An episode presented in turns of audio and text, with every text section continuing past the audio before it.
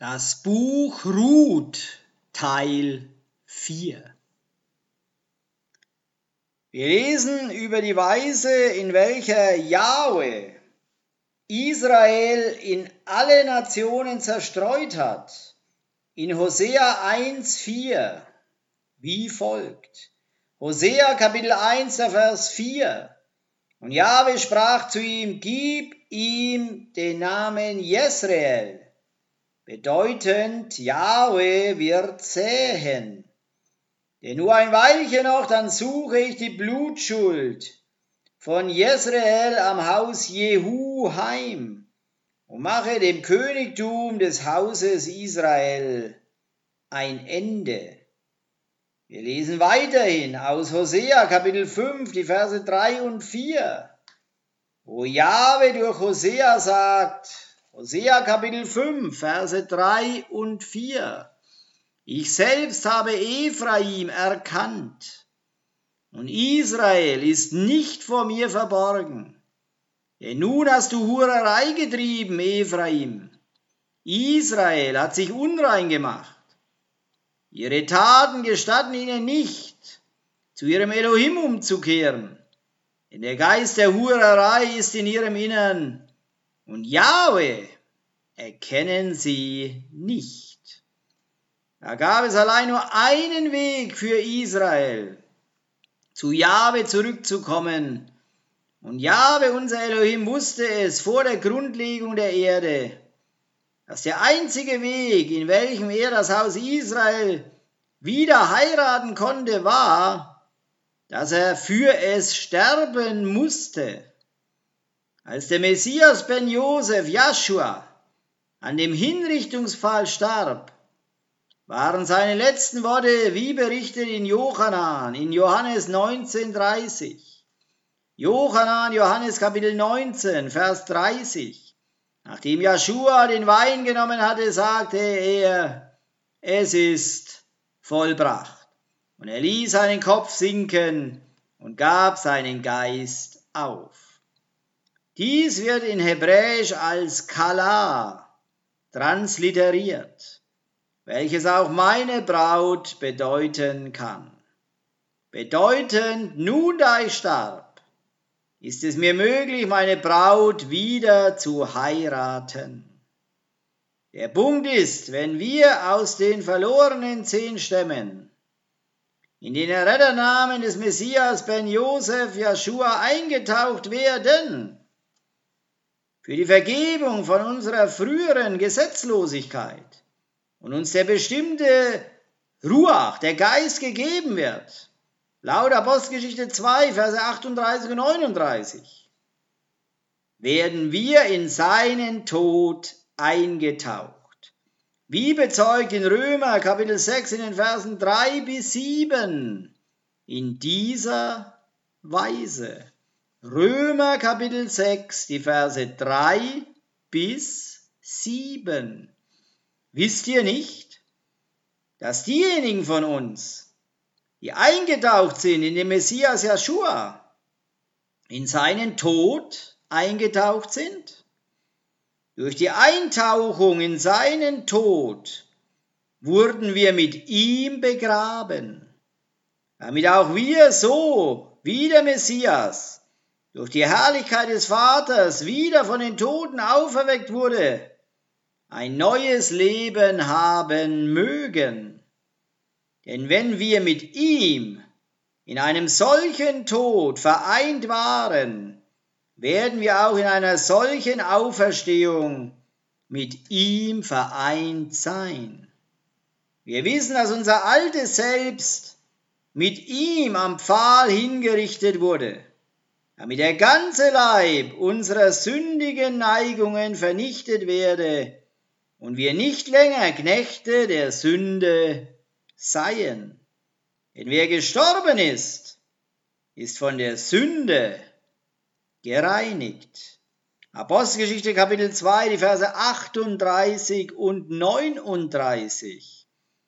Käfer antwortete ihnen, wendet euch ab von der Sünde Kehrt um zu Elohim, und jeder von euch werde eingetaucht auf die Vollmacht von Joshua, dem Maschiach, in die Vergebung eurer Sünden, und ihr werdet die Gabe des Ruach HaKodesh erhalten.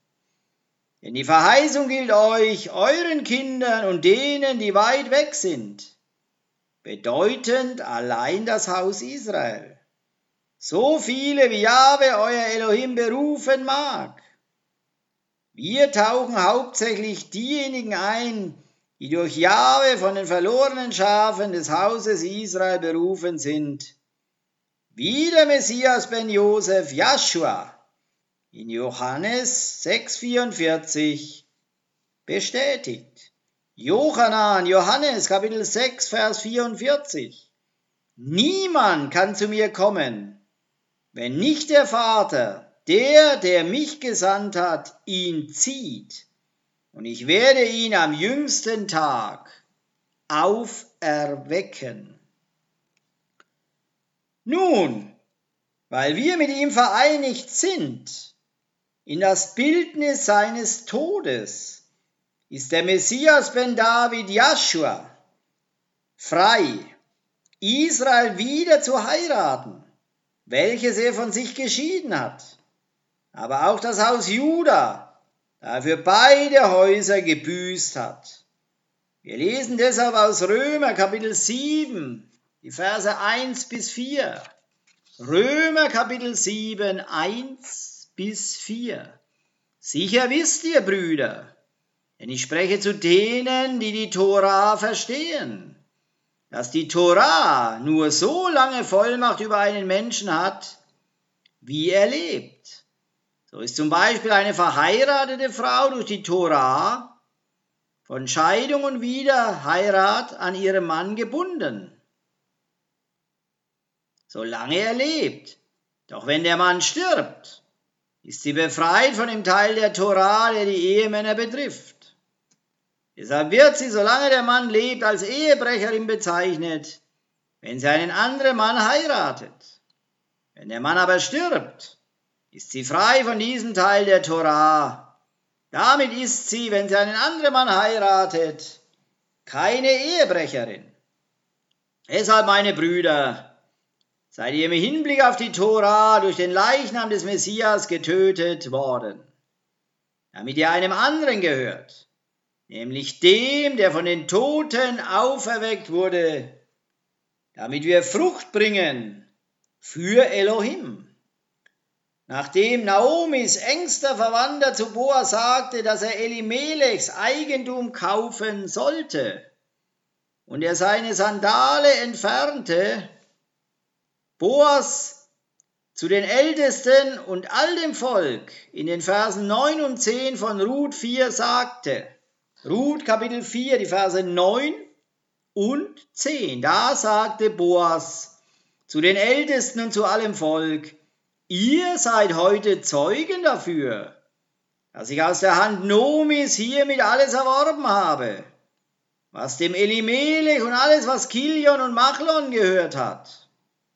Somit habe ich mir auch Machlons Frau Ruth, die Moabiterin, als Frau erworben, um den Namen des Verstorbenen auf seinem Erbteil neu erstehen zu lassen, damit nicht der Name des Verstorbenen ausgerottet wird aus dem Kreis seiner Brüder und aus dem Tor seines Heimatortes. Ihr seid heute Zeugen. Der Messias ben Josef, Joshua, trug unsere Krankheit und starb und Israel und Juda wurden geheilt. Boas erlöste Ruth von den verlorenen zehn Stämmen und sie konnte zu dem Gemeinwesen Israels mit dem Haus Juda zurückkehren. Wir lesen demgemäß aus Zacharia, Kapitel 8, Vers 23 wie folgt. Zacharia, Kapitel 8, der Vers 23. So spricht Jahwe Zebao, der Adonai der Heerscharen. In jenen Tagen, da werden zehn Männer aus Nationen mit ganz verschiedenen Sprachen zugreifen. Ja, sie werden den Rockzipfel eines jüdischen Mannes ergreifen und sagen, wir wollen mit euch gehen, denn wir haben gehört, dass Elohim mit euch ist. Vergleichbar zu der Weise, wie Boas Ruth auserwählt hat, seine Frau zu sein, der Messias ben Josef Joshua uns auserwählt, als er zu seinen Jüngern in Johannan, in Johannes 15, in den Versen 14 bis 16 sagte, und auch zu uns, seinen heutigen Jüngern, Johannan, Johannes 15, 14 bis 16, ihr seid meine Freunde, wenn ihr tut, was ich euch geboten habe. Ich nenne euch nicht länger Sklaven, denn ein Sklave weiß nicht, was ein Herr tut, sondern ich habe euch Freunde genannt, weil ich euch alles, was ich von meinem Vater gehört habe, kundgetan habe. Nicht ihr habt mich erwählt, ich habe euch erwählt. Ich habe euch den Auftrag gegeben, zu gehen und Frucht zu tragen. Frucht, die bleibt, damit was immer ihr vom Vater meinem Namen erbittet, er euch geben möge. In den Versen 11 und 12 von Ruth 4 sagt das Volk und die Ältesten. Ruth 4, Ruth Kapitel 4, Verse 11 und 12. Und alles Volk, das im Tor war, und die Ältesten sagten, wir sind Zeugen. Jahwe mache die Frau, die in dein Haus kommt, wie Rahel und wie Lea die beide das Haus Israel gebaut haben. Und gewinne du Vermögen in Ephrata und dein Name werde gerühmt in Bethlehem. Und von den Nachkommen, die Jahwe dir von dieser jungen Frau geben wird, soll dein Haus wie das Haus des Peretz werden, den Tamar dem Juda geboren hat. Die Tatsache, dass die beiden Namen von Rahel und Lea hier genannt werden, zeigt, dass am Ende beide Häuser zusammengebracht werden. Schlussendlich die Tatsache, dass Ephrata genannt ist, zeigt, dass der Nachkomme, den Jahwe dieser jungen Frau gab, ein direkter Vorfahre des Messias ben Josef, Joshua, war. Wie auch bezeugt in Micha, Kapitel 5, Vers 1 auf diese Weise. Micha 5, 1. Und du, Bethlehem Ephrata, dass du klein unter den Tausendschaften von Juda bist. Aus dir wird mir der hervorgehen, der Herrscher über Israel sein soll.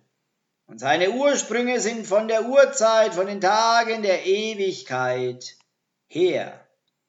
Der Name von Tamar, Sohn Peretz, dem Sohn von Juda, wird hier erwähnt bedeuten brechen oder spalten. Jedoch wie Boas kam der Messias ben Josef Joshua, um den Namen Jahwe wiederherzustellen. Boas ist ein direkter Nachkomme von Peretz, wie im Rest von dem Kapitel 4 in Ruth gezeigt wird.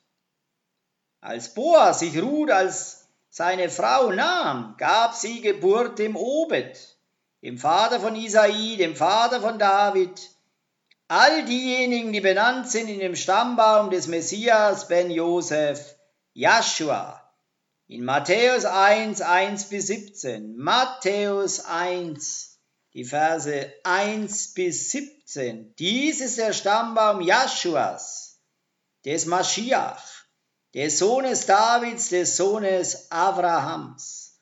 Abraham war der Vater von Jitzak. Jitzak war der Vater von Jakob. Jakob war der Vater von Jehuda und seinen Brüdern. Jehuda war der Vater von Peretz und Serach. Ihre Mutter war Tamar. Peretz war der Vater von Chezron. Chezron war der Vater von Ram. Ram war der Vater von Aminadab. Aminadab war der Vater von Nachschon. Nachschon war der Vater von Salmon. Salmon war der Vater von Boas. Seine Mutter war Rachaf. Boas war der Vater von Ovid, seine Mutter war Ruth. Ovid war der Vater von Jishai, Jishai war der Vater von David, dem König. David war der Vater von Shlomo, seine Mutter war die Frau des Uriah. Shlomo war der Vater von Rechabeam. Rechabeam war der Vater von Avia, Avia war der Vater von Asa. Asa war der Vater von Jehoshaphat. Jehoshaphat war der Vater von Joram. Joram war der Vater von Uziahu. Uziahu war der Vater von Jotam. Jotam war der Vater von Achas. Achas war der Vater von Chiskiau. Chiskiau war der Vater von Menasche. Menasche war der Vater von Ammon. Ammon war der Vater von Joschiau. Joschiau war der Vater von Jechanjahu und seinen Brüdern zur Zeit des Exils in Babylon. Nach dem babylonischen Exil Jechanjahu war der Vater von Shealtiel. Shealtiel war der Vater von Zerubabel. Zerubabel war der Vater von Abichud. Abichud war der Vater von Eliakim. Eliakim war der Vater von Asur. Asur war der Vater von Zadok. Zadok war der Vater von Jachin. Jachin war der Vater von Elihud. Elihud war der Vater von Elazar. Elazar war der Vater von Matan. Matan war der Vater von Jakob. Jakob war der Vater von Josef, des Mannes der Miriam, aus der geboren wurde der Joshua, der der Maschiach genannt wurde. Somit waren es 14 Generationen von Abraham bis David, 14 Generationen von David bis zum babylonischen Exil und 14 Generationen vom babylonischen Exil bis zum Maschiach. An dieser Stelle sagten die Frauen zu Nomi, Ruths Schwiegermutter, in den Versen 14, 15 von Ruth 4, Ruth 4, 14 und 15. Da sagten die Frauen zu Nomi, gepriesen sei Jahwe, der es dir heute nicht an einem Löser hat fehlen lassen. Sein Name werde gerühmt in Israel. Und er wird dir ein Erquicker der Seele sein und ein Versorger deines Alters. Denn eine Schwiegertochter, die dich liebt, hat ihn geboren. Sie, die, die dir mehr wert ist als sieben Söhne. Wir sehen, wie Nomi das Kind nahm und seine Betreuerin wurde, bedeutend, dass sie für ihn sorgte. Und die Nachbarschaftsfrauen sagten in Vers 17, Ruth 4, Vers 17, und die Nachbarinnen gaben ihm einen Namen, indem sie sagten, ein Sohn ist der Nomi geboren. Und sie gaben ihm den Namen Obed. Der ist der Vater Isais des Vaters Davids. So, sie, die Nachbarinnen, nannten ihn Obed. Der Name Obed kommt von der Wurzel Abad, bedeutend arbeiten oder dienen. Das Hauptwort Ebed bedeutet Sklave oder Diener. Das Hauptwort Abad bedeutet Arbeit. Obed bedeutet Diener oder Sklave. Obed ist ein direkter Vorfahre von Miriam, Messias ben Josefs, Jeschuas Mutter. Wir lesen aus Jeschajau, Jesaja 42,1. Uns Jahwe über den Maschiach ben Josef Joshua durch Jeschajau, durch Jesaja sagt. Jesaja, Jeschajau 42,1 Siehe, mein Knecht, den ich halte, mein Auserwählter, an dem meine Seele wohlgefallen hat, ich habe meinen Geist auf ihn gelegt. Er wird das Recht zu den Nationen hinausbringen. Fortfahren in Jeschajah und Jesaja 43, Verse 10 und 11 lesen wir. Jesaja, Jeschajah 43, 10 und 11. Ihr seid meine Zeugen, spricht Yahweh um mein Knecht, den ich erwählt habe, damit ihr erkennt und mir glaubt und einseht, dass ich es bin. Vor mir wurde kein Gott gebildet und nach mir wird keiner sein. Ich, ich bin Jahwe. Außer mir gibt es keinen Retter. Es ist wichtig für uns zu sehen, dass der Messias Ben Josef, Joshua, Israels Erlöser jüdisch war. Aber noch wichtiger, dass Samuel, der das Buch Ruth geschrieben hat, prophezeite, wie er kommen werden wird. und den Überrest von den verlorenen zehn Stämmen zurück zu ihrem Bruder Juda und zu Jahwe und seiner Tora bringen wird.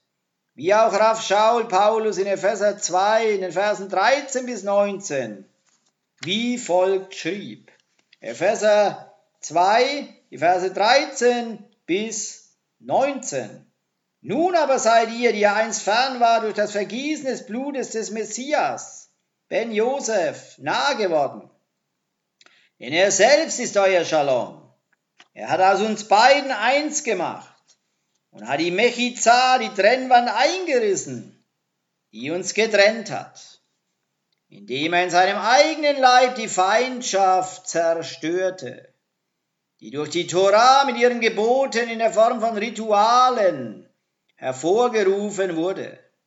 Er tat das, um in der Vereinigung mit sich selbst aus den zwei Gruppen eine einzige neue Menschheit zu schaffen und auf diese Weise Shalom zu schaffen und um beide in einem einzigen Leib mit Elohim zu versöhnen, indem als ein Verbrecher am Pfahl hingerichtet wurde und auf diese Weise in sich selbst die Feindschaft tötete.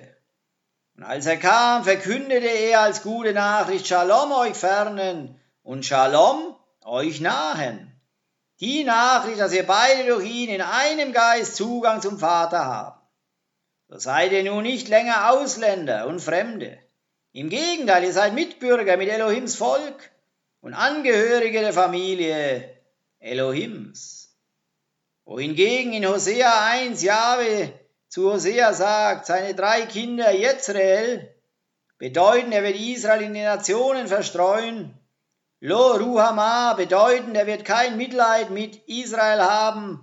Und Lo Ami bedeuten, er wird Israel nicht mehr länger als ein Volk betrachten zu nennen. Er sagt in Hosea Kapitel 2, Verse 1 und 2, Hosea 2, 1 und 2. Doch die Zahl der Söhne Israel wird wie Sand am Meer werden, die man nicht messen und nicht zählen kann. Es wird geschehen an der Stelle, an der zu ihnen gesagt wurde, ihr seid nicht mein Volk, wird zu ihnen gesagt werden, Söhne des lebendigen Elohim. Und die Söhne Juda und die Söhne Israel werden sich miteinander versammeln und sich ein gemeinsames Oberhaupt geben und aus dem Land heraufziehen denn groß ist der Tag von Jezreel. Hosea Kapitel 1. Das Wort Jahwes, das zu Hosea, dem Sohn des Beri, geschah in den Tagen des Usia, Jotam, Ahas, Hiskia, der Könige von Juda in den Tagen des Jerobeam, des Sohnes des Joasch, des Königs von Israel. Als Jahwe anfing, mit Hosea zu reden, da sprach Jahwe zu Hosea, geh, Nimm dir eine hurerische Frau und zeuge hurerische Kinder.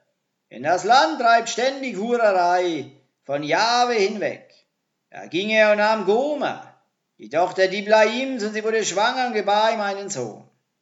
Und Jahwe sprach zu ihm, gib ihm den Namen Jezreel.